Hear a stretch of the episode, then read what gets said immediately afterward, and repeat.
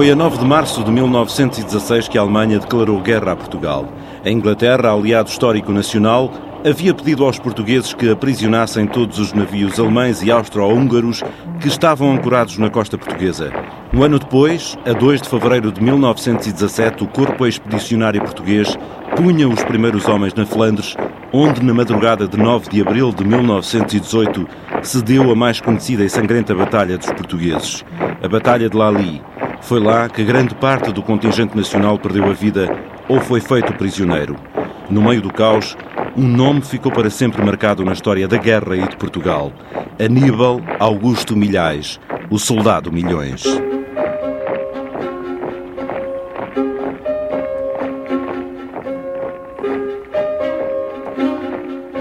Aníbal Augusto Milhais nasceu por volta das seis da manhã do dia 9 de junho de 1895 na freguesia de Valongo, no Conselho de Mursa, Vila Real. O registro do seu nascimento foi feito pelo padre Fortunato da Costa no dia do seu batizado, a 21 de junho desse mesmo mês. Nesse domingo, a igreja de São Gonçalo encheu-se de gente para testemunhar o sacramento ao pequeno rebento do casal de agricultores António Manuel e Umbelina Rosa Milhais. Tudo indica que Aníbal tenha crescido na aldeia e ali trabalhado no campo durante a juventude. Bem cedo sentiu as agruras da vida. Aos oito anos perdeu a mãe e aos treze o pai. Aos 20 anos faz a inspeção militar obrigatória na Câmara de Mursa. Lá ficou registado, o próprio dá essa indicação, de que terá nascido no lugar de Carvas, ao lado da aldeia de Valongo. No guia de apresentação consta ainda que tinha uma cicatriz junto ao queixo, do lado esquerdo, e que media 1,55m. O Milhões era dos mais baixos era de facto dos mais baixos. Ele tinha 1,55m. A afirmação é do Tenente-Coronel do Exército e antropólogo Dinis Costa, que registrou em livro dados históricos de 127 homens do Conselho de Mursa que participaram na Primeira Grande Guerra. Se o soldado Aníbal Milhais era pequeno, a grande maioria não era muito mais alta. Entre 1,55m e 1,60m, nesta amostra de 127, nós tínhamos 43. Ou seja, havia 43 deles que tinham menos que 1,60m. Depois, entre 1,60m e 1,66m, havia 39. Ou seja, todos eles eram abaixo de 1,70m. Acima de 1,75m só havia um. Como Mursa fica no centro da região transmontana e como na altura a distribuição dos recrutas era feita por distâncias, parte deles foram para Vila Real, outra para Chaves e outra para Bragança. Aníbal Milhais foi incorporado a 13 de maio de 1916 no Regimento de Infantaria 30, em Bragança. Crê-se que é aí que tem o primeiro contacto com uma metralhadora pesada. Era lá que estava o sexto grupo de metralhadoras. Um mês e uma semana depois, é transferido para o Regimento de Infantaria 19, em Chaves. Termina a recruta a 29 de agosto desse ano. Um ano depois, Aníbal Milhais, o soldado de infantaria número 469, embarca a partir de Lisboa para a França a 23 de maio de 1917, integrando o Corpo Expedicionário Português.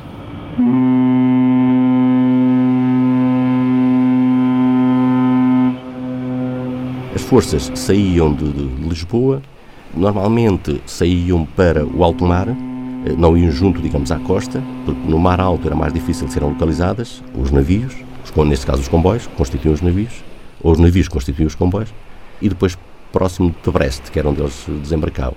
Voltavam então e aí já tinham, digamos, navios de guerra que os protegiam, quer aqui na saída e por vezes também no acompanhamento.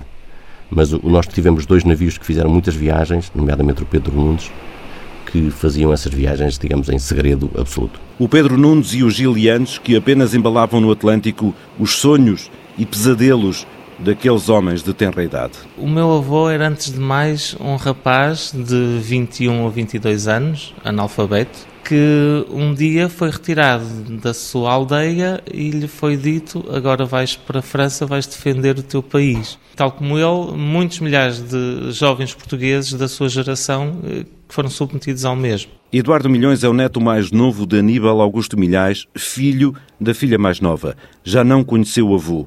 Aquilo que sabe foi-lhe transmitido nos serões e reuniões de família. Muitos daqueles jovens eram agricultores e do interior do país E muitos nem sabiam o que se estava a passar, diz Alexandra Anjos, historiadora do Museu Militar do Porto. Eram sobretudo agricultores eh, e que serão mobilizados. São chamados a cumprir o dever sem saber exatamente o que é que vão defender, ainda para mais num território que não tem nada a ver com Portugal, não é? Vão para a Flandres, vão para o norte da França. Em França, as tropas portuguesas foram agrupadas com os ingleses e escoceses mas havia necessidades de toda a ordem. Portugal não tinha um exército preparado para estar ali. As rendições e substituições prometidas de início foram escasseando. A retaguarda portuguesa não cumpria com uma série de obrigações e, na frente de batalha, os soldados questionavam tudo, acrescenta Alexandra Anjos. Nós eh, tínhamos tido aqui durante 1916 treinos, mas treinos que eh, ainda tinham uma, uma visão muito conservadora da guerra clássica. Estou a falar guerra clássica que se tinha feito nos últimos anos, enfim, nos vários teatros.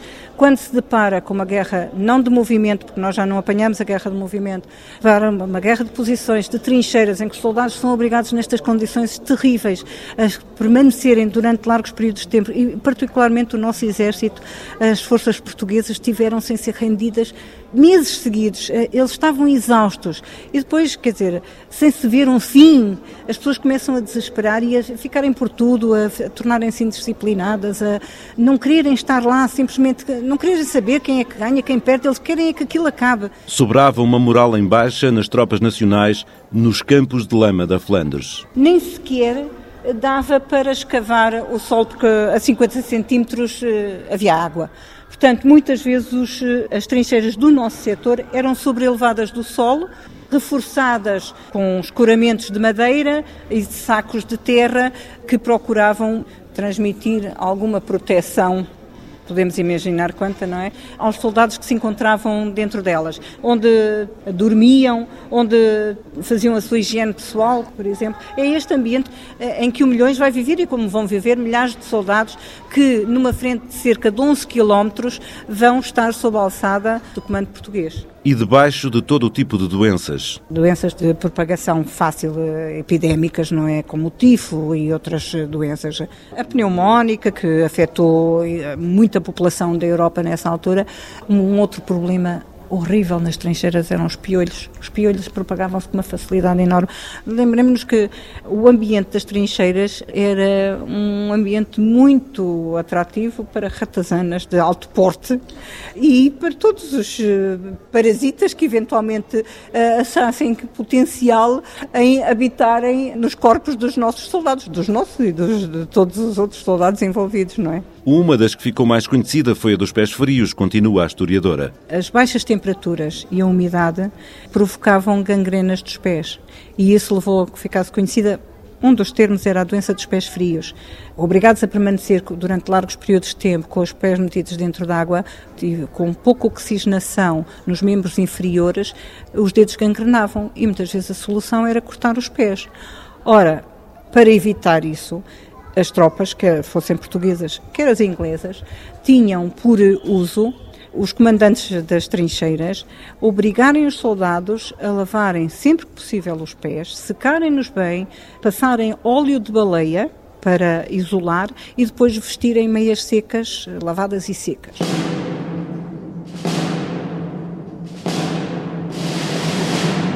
É nesse contexto que vive Aníbal Milhais desde meados de 1917 a abril de 1918. Corria a Semana Santa nos primeiros dias de abril desse ano e corria entre as trincheiras o boato de que os alemães não iriam atacar antes do fim da primavera. Toda a zona onde as tropas portuguesas ficam instaladas era realmente uma zona baixa, uma zona uh, muito alegadiça, daí que as tropas portuguesas tinham dificuldade no seu cotidiano. Para ter uma ideia desta possibilidade, os aliados sabiam que os alemães não atacariam no inverno. Que acontece nesse ano, segundo se diz, é que, em termos meteorológicos, a chuva foi menor e permitiu que os uh, alemães uh, atacassem um pouco mais cedo, porque eles previam que uh, a possibilidade do ataque naquela zona só seria a partir de maio.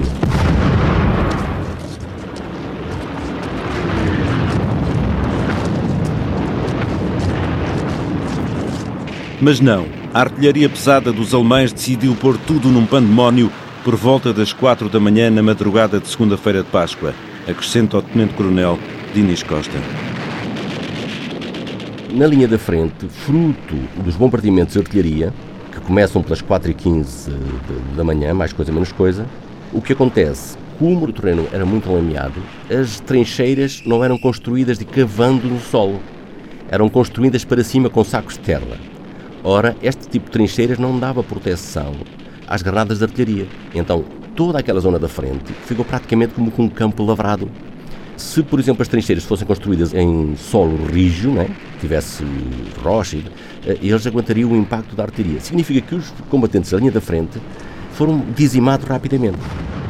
Uma avalanche de fogo impossível de travar, frisa Alexandra Anjos e acabará por ser um momento crucial para que as forças alemãs sentissem essa hum, fragilidade daquele setor e investissem com avalanches de soldados que era impossível travar.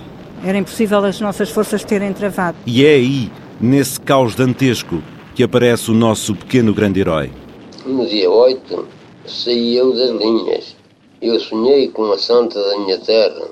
Depois disse aos meus amigos Estou contente com o sonho que tive. Sonhei com a santa da minha terra, ela que estava a rir muito para mim. Daí, estava a tomar o café, arrebentou o combate, lá fomos para a frente, eu pus a medalha às costas, eu cheguei ao cima da altura, mas só um soldado me acompanhou, até por alcunha chamava-lo Malha Vacas. Lá estivemos atrás de uma casa que já estava a arder também, aí andava tudo a arder. E esse soldado, eu disse-lhe, toma da vacas, olha, o nosso batalhão já foi tudo embora, vamos a fugir daqui. Coitadito, pouco correu, correu para aí 10 metros, veio uma granada, bateu nele, esmigalhou, eu nem vi nada dele, na minha frente, e não vi nada dele. Morreu o amigo e grande parte da companhia tinha desaparecido. O relato é do próprio soldado Milhais, gravado pela filha mais nova em 1968. Milhais continua a descrição daquela noite. Entrei para o abrigo, não vi ninguém. Só vi era fogo de roda de ninho. E algumas ainda caíam. E caíam. Outras caíam em cima do abrigo e até voavam. Mais tarde, os alemães começaram então a avançar no campo de Lactura pois esse campo vinha coberto de gente. As primeiras fileiras da frente vinham vestidas à portuguesa, que eles apanharam nossos prisioneiros e fardaram-se com as nossas fardas. Mas eu, como não conhecia bem, eu tinha visto em baixo cinco escoceses, e fui dizer a cinco escoceses que o reconhecessem bem aquela gente. E corri outra vez para o abrigo, que eu já estava ali, já estava apelido. Quando cheguei ao abrigo, já os vi no cima de lactura, já em cima de motociclos, já com os capacetes altos. Aí é que eu conheci que eram alemães. Foi então que eu abri fogo. Essa invasão caiu toda. Passado uma hora ou isso, veio muito igual. Fiz de fogo antes de chegar então ao, mesmo sítio dos oito. A medalhadora faz muito fogo. Mas mais tarde veio outra, outra invasão. Já não era tamanho. Cortei também. Foi aí que eu, que eu já não vi não tornei mais a ver alemães. Não viu alemães nem ninguém. Aníbal estava sozinho no campo de batalha na frente da guerra, salienta Dinis Costa. A dada altura, as forças fogem, com pouca ordem, segundo se diz. Uh, o Milhão estava numa posição recuada e é-lhe dada a indicação para ele retirar, tal como os demais. Uh, e o Milhões decide ficar decide ficar e, ficando sozinho, transforma-se naquilo que vulgarmente se diz um soldado de operações especiais. Porquê? Porque fica em território inimigo, os alemães, entretanto, ocupam a zona, e ele, nesse território inimigo, vai abatendo os alemães que vinham progredindo. Ele estava já um pouco longe da frente, os alemães vinham, digamos, em levas, e ele ia disparando sobre eles com a sua metralhadora, a tal Louise, né?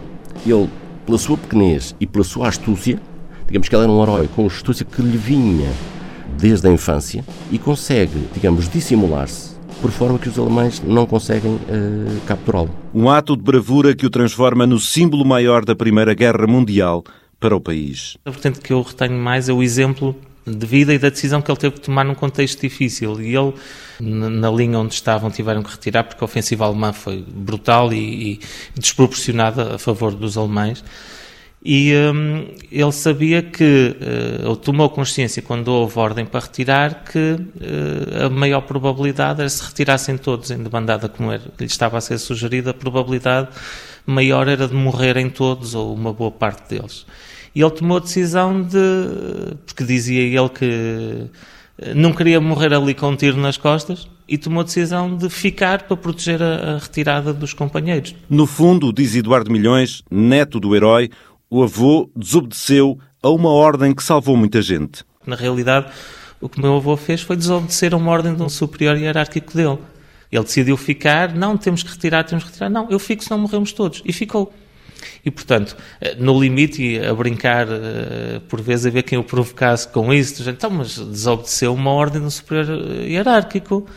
Então, isso poderia levá-lo a um tribunal militar. E ele, tribunal militar? Era o que faltava, então eu fiquei lá para estar lá. Mas, em rigor, em rigor, ele fez isso. Ele desobedeceu uma ordem e, com isso, conseguiu que todos se salvassem. Todos, ou quase todos se salvassem. Mas muitos ficaram lá, na célebre Batalha de Lali. Foi terrível. Para ter uma ideia, nos oficiais, por cada hum, três, um desapareceu. E nas praças e sargentos, um em cada seis significa que houve realmente aí muitas baixas, mas grande parte delas prisioneiros de guerra, porque as nossas forças estavam muito debilitadas. É nesse campo de destruição e depois de alguns dias que o soldado Aníbal Milhais é encontrado por um oficial escocês, acrescenta o tenente-coronel Dinis Costa. A dada passo encontra um médico escocês e vai ser esse médico escocês que depois vai narrar, digamos, a, a, o feito do Milhões e depois o major, que tinha sido comandante do batalhão do, do Milhões, é que vai fazer o louvor com as palavras que lhe vão dar então a Torre Espada. Uma Torre Espada que o próprio Milhais contou com a humildade que o caracterizava e com muito orgulho. Quando cheguei, estava o meu comandante com uma, uma carta grande, assim como a página de um jornal. Estava eu sentado e um capitão médico, que ele me disse, senta daqui ao pé de mim. Mas agora diz há de me dizer aqui todos os pontos onde estivesse a dar fogo. E eu disse-lhe, deu tudo certo. Viraram-se um para o outro e diziam: Ele não foi quem escreveu isto, mas foi como que se escrevesse. O que estava no papel era o que eu contei. É que então ele me disse se conhecia uma torre-espada. Diz que não conhecia porque não tinha visto nenhuma. É que me se pôs a pé e deu-me um abraço. E assim foi. O herói, Aníbal Augusto Milhais, recebeu a mais alta condecoração militar no campo de batalha. O próprio deixou-nos gravado o momento. Foi então colocada num campo de aviação diante de 15 mil praças. Foi o Gomes da Costa que me botou, Marcelo Gomes da Costa. Eu estava no, no meio de uma cerca de bandeiras. Depois ele disse-me, e antes de receber a continência de todos os oficiais que aqui estão, vai receber primeiro a minha. Ele tirou a retaguarda e fez uma continência e depois é que oração. Mas a frase que mais ficou para a história haveria de ser dita nessa noite, ao jantar. Nessa noite, no jantar, disse-me o meu comandante, o meu comandante Ferreira Moral. Eu disse-lhe que era Aníbal Augusto Milhares. És milhares, mas vale de milhões. Nascia o herói e a lenda. O meu avô, uh, julgo que ainda hoje, passados quase 100 anos, é o único soldado ao qual foi eh, atribuída a Ordem da Torre Espada de Valor, Lealdade e Mérito. Ainda em França, no campo de batalha, julgo que em novembro, dezembro de 1918, já após eh, o armistício, mas ainda com o Corpo Expedicionário Português em França. Ainda hoje, como digo, acho que é o único soldado que a teve, portanto, esta é uma ordem militar, a mais alta condecoração. Houve outros militares aos quais foi atribuída a condecoração, contudo, ele de facto é o único soldado. O meu avô era um soldado raso. Mas para lá da grande e única condecoração da Torre e Espada, o soldado Milhões recebeu ainda mais condecorações, como refere a historiadora Alexandra Anjos. É a medalha que corresponde ao colar, não é? Nós temos aqui o colar e temos a medalha. E depois temos a Cruz de Guerra de primeira classe, e depois a medalha da Vitória e duas medalhas comemorativas das operações eh, em França da Primeira Guerra Mundial. De facto, os atos de bravura dele foram reconhecidos eh, também a nível uh, do governo belga e o rei Alberto acabará por lhe atribuir a Ordem de Leopoldo da Bélgica, que também figura aqui no âmbito das condecorações que lhe foram atribuídas, em defesa da causa da Bélgica também. O soldado que se fez herói regressou a Portugal a 5 de fevereiro de 1919 e foi viver para a sua terra natal. Foi para a aldeia de Valongo, no Conselho de Mursa, como um soldado que tinha regressado vivo da guerra. Julgo que na altura em que ele regressou, regressou com os outros soldados, alguém que esteve na guerra e que regressou. Era uma pessoa simples, um homem simples, ele regressou à sua vida, chegou, casou, teve os primeiros filhos, era pobre, ele posteriormente até teve que emigrar para tentar encontrar melhores condições de vida, mas era um agricultor. Agricultor e um exímio caçador, acrescenta o neto Eduardo Milhões. Adorava caçar e era supostamente muito bom caçador. É uma das histórias que mais divertidas a esse respeito, que desde sempre faz parte do espólio, digamos assim, das memórias é ao domingo de manhã uh, irem à missa lá na aldeia e a minha avó vir para casa e dizer ah, nem sei muito bem o que é que vou fazer para o almoço e ele, oh Teresa, espera aí, vai pondo a panela ao lume que eu vou ali caçar já uma lebre. E pegava na espingarda, saía para o monte, sabia onde existiam, caçava, trazia para casa. Portanto, ele era muito bom caçador, diziam também que em termos de, de enxertias também era bastante dotado para isso. E, e, para além disso, pronto, ele era, um, era agricultor, pronto, cultivava cereais e restantes alimentos para sustento da família, para além do gado que também tinha. E é assim que Milhões passa, serenamente e despercebido, nos meses seguintes ao seu regresso à terra. Um ano depois de chegar de França, casa com Teresa de Jesus a 17 de abril de 1920. Com a companheira de sempre, virá a ter 11 filhos. Em 1924, o governo e o exército preparam uma homenagem no dia 9 de abril ao soldado desconhecido que reúne ossadas de África e da Flandres e que estão depositadas desde 1921 no Mosteiro da Batalha. É antecipando essa data que o Jornal Diário de Lisboa, na edição de 5 de abril desse ano, dá a notícia a recordar a Guerra de França e o Soldado Milhões. Um jornal da época vai desenterrar a história de Milhões e convidam-no para ele ir a Lisboa e recebem-no efusivamente, pagaram-lhe as despesas todas, levam-no a conhecer a capital, a, ir até algumas atividades de caráter social e desportivo que ele nunca provavelmente tinha assistido.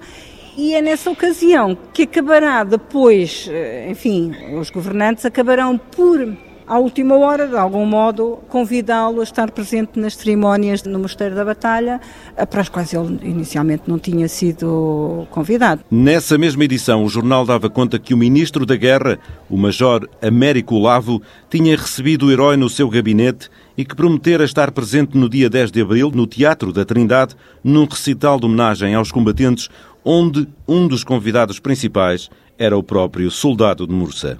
Milhões e os seus feitos davam-se a conhecer ao país através da comunicação social de então, realça o seu neto, Eduardo Milhões. A história dele foi mediatizada através da comunicação social. Curiosamente, em 1924, meu avô tornou-se célebre através da comunicação social. Portanto, algo que hoje em dia, se calhar, é mais ou menos fácil criarmos heróis através da comunicação social e é recorrente o meu avô não deixou de ser, eh, digamos assim, elevado a essa categoria também através dos mídias e, no fundo, a, a, divulgação da história fez com que, sim, as pessoas, olha, vai ali o Milhões e eh, foi um herói da guerra. É dessa forma que o herói Milhões começa a ser falado e lhe são dadas algumas graças de homenagem ao feito da guerra.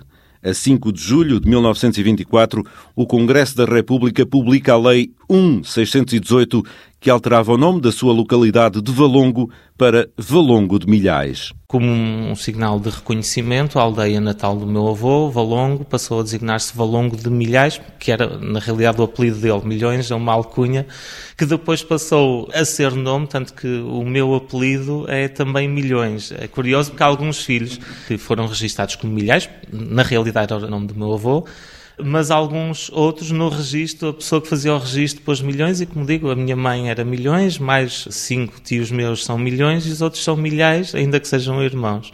Mas com muito orgulho tenho no meu nome e fiz questão que os meus filhos tivessem milhões no seu nome. Com o aparecimento do Estado Novo, a figura do herói Milhões foi várias vezes utilizada como símbolo nacional do povo trabalhador e humilde, exemplo de características que importavam ao regime, salienta o antropólogo Dinis Costa. O Estado Novo também precisava de apresentar ao povo aquele herói popular, analfabeto, e vai se transformar também num símbolo desse povo do interior.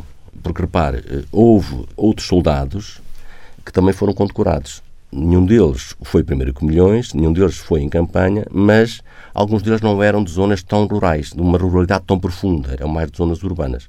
E, e o que se pretendia destacar ali era realmente essa ruralidade também. O Estado Novo acaba por usar uh, o Herói Milhões também nas cerimónias para mostrar ao povo, digamos, essa grandeza de ser humilde e, e trabalhador, não é? É por causa do trabalho e da família que o herói, com parcos recursos, tenta a imigração para o Brasil. Mas lá é recebido como um verdadeiro herói, conta o neto. A comunidade portuguesa, curiosamente, não aceitou bem que um herói da pátria, condecorado com a mais alta condecoração eh, portuguesa, um símbolo nacional, eh, ter que emigrar e trabalhar numa fábrica para ganhar portanto, o seu sustento. Então houve uma subscrição, foi feita uma subscrição junto à comunidade portuguesa no Brasil, com o objetivo, no fundo, de, eh, bom, juntamos aqui algum dinheiro, olha, vai lá para a tua terra porque não queremos que um símbolo da pátria esteja aqui. E assim foi. O herói Milhões veio do Brasil com um pé de meia dado pelos conterrâneos portugueses que lá estavam. E ele fez bom proveito daquele dinheiro. Com esse dinheiro conseguiu construir uh, a sua casa, comprar mais um ou outro terreno e a partir daí continuou a sua vida que sempre teve de agricultor. Também criava gado que vendia uh, posteriormente e com o resultado desse dinheiro conseguiu, pronto, enfim, criar os seus filhos. Dos seus filhos apenas três acabaram por estudar a minha mãe, que era a mais nova, a outra filha que eles tiveram, a minha tia Maria Adelaide, ambas professoras, e teve um filho que eh, foi para a Força Aérea, portanto, o único que seguiu a carreira militar, que seria o meu tio Jaime, que depois acabou por falecer muito novo, aos 20 e poucos anos, num acidente de viação. Mas, eh, portanto, a vida deles foi sempre de agricultores e eh, pessoas simples, portanto, que viviam da terra e daquilo que conseguiam cultivar. Pelos feitos em França, o Estado deu ao herói milhões uma pensão de guerra. Uma pensão de miséria, eram tostões, digamos assim. Tanto que alguém algum dia escreve com muita indignação que um herói que vale milhões é recompensado pela pátria com tostões. Ou seja, em determinado momento, o valor que ele recebia da pensão associada à condecoração não lhe dava para pagar, porque ele para recebê-la tinha que deixar de trabalhar na agricultura onde trabalhava para vir a Mursa receber essa pensão e o dia de trabalho que ele perdia para vir receber a pensão não era compensado pelo valor da pensão, ou seja, a pensão era mais baixa do que o valor da jornada ou da geira de trabalho. Tempos mais tarde alguém se indignou com isso e depois, pronto, já muito mais tarde, penso que por volta dos anos 60, melhoraram um pouco a, a pensão. Mas mesmo assim, portanto, se fosse a depender dessa pensão, morria à fome certamente. Portanto, ele dependia do trabalho, isso era um complemento, mas necessariamente baixo. Aníbal Augusto Milhais continuou a ir às cerimónias protocolares durante a vida, sempre que o chamaram. Viveu os seus dias a trabalhar na agricultura com a mulher Teresa e os seus filhos. Na aldeia, rebatizada com o seu nome, apesar de desabitada há muito tempo e com um estado de degradação avançada, a sua casa grande caiada de branco junto à igreja, com cores azuis numa grande varanda, sobressai na pequena povoação erguida e resguardada entre dois montes. Os poucos que lá vivem conheceram ou ouviram falar do homem mais conhecido de Valongo de Milhais. José Ribeiro tem 83 anos. Lembra-se do homem que lhe dava rebuçados quando brincava com os filhos. Passei aqui muita farra pois até com ele, como criança. Cuidei muito santo e apoio mais tarde. Ele tinha um filho que morreu na aviação, de desastre de uma moto. Depois fez um carrinho de duas rodas e nós, as crianças, 6, 7, 8, 10 anos, acarramos a palha toda aqui para, para esta rua, que ainda estava estruma aqui na rua, depois fez para... E depois estava no frio, uns savecos, ou qualquer coisa, ele jogava sempre as crianças, ele era bom rapaz. Era. Brincamos todos, olha, aqui neste adro, a escola era logo aqui à frente, vimos para aqui, aqui jogámos o peão, havia um senhor que estava dentro da igreja, vinha por aí, isto não estava aqui, havia uma porta, só dávamos conta que quando é que ele chegava, era cada rascalhada, não queria estar ninguém. Nós falávamos todos a parede abaixo, à parte de baixo. e ele ainda via isso lá de cima da janela? Via, via, via, via. Via e ria-se com os miúdos. José diz também que Milhões era, para lá de um trabalhador incansável no campo e nas minas, um bom enxertador de árvores e o matador dos porcos na aldeia. Era ele que matava os porcos aqui todos na aldeia, depois ia lá à nossa casa matar-lhes o porco. Ele era muito muito da criançada, depois partiam bocadinhos de, daquela febre para gente interessar à brasa. Contava a vida dele que passou lá por fora quando foi na guerra, eu gostava de ouvir. E depois, mais tarde, eu ainda o conheci também, andava já na escola primária. Ele trabalhou muito nos minérios que houve aqui. E então a minha mãe ia levar o almoço ao meu pai ao meio-dia, e um filho dele que já morreu, que era mais velho do que eu, ia levar o comer ao pai e ao irmão. E a minha mãe levava-me com ela, E eu comia lá com eles e vinha outra vez naquela aula que estavam depois da parte de tarde. Pobrezinhos. José Ribeiro lembra-se sempre dele como um homem bom. Ele e a esposa. A mulher era muito religiosa. Era aqui a casa deles, que vinha parar a quase todo o pobrezinho, passasse por aqui e ia pedir esmola.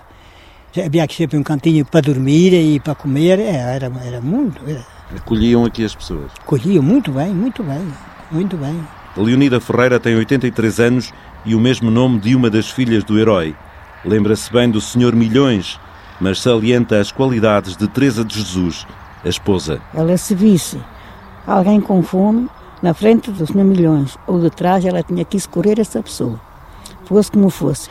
E então, quando era em maio, diz que é sempre o mês de mais necessidade, que é em maio, não é? E eles lá a casa guardava sempre pão, uma tulha de pão, que a gente chama de tulhas, para emprestar três alqueires de pão aos pobres todos. E mais que éramos muitos, agora não há cá ninguém, mas na altura éramos muitos. Emprestavam então três alqueires de pão até agosto que a gente malhasse. Naquela altura a gente ia-se lá tornar, não era que ele emprestou. E agradecia-se porque era muita fome. E eles matavam na fome. Muita gente matavam nos porcos, duas cebas ou três, consentem. Quando era na matança, lá ia levar um rijãozinho a cada, às pessoas. Depois vinha o carnaval e levar uma talhadinha de carne. Foi sempre assim. Quando era dos santos, meio litrinho de azeite por alma de quem lá estava. Ia por as casas, levavam meio litrinho de azeite aqui ou ali ou ali. E o Milhões como era? Era boa pessoa, não vamos dizer que não. Andámos a trabalhar para ele arrancar batatas ou a montar linho ou painço, que era o que se usava. Ele andava por lá, oh mulher, chegava-se à frente, vamos lá ver, vamos, estava sempre assim a botar, queres um copito? não, não queremos milhões, não queremos. Eles não são milhões, eu sou milhares. Mas agora puseram um nome de milhões, tudo bem. A gente aceita, não pesa.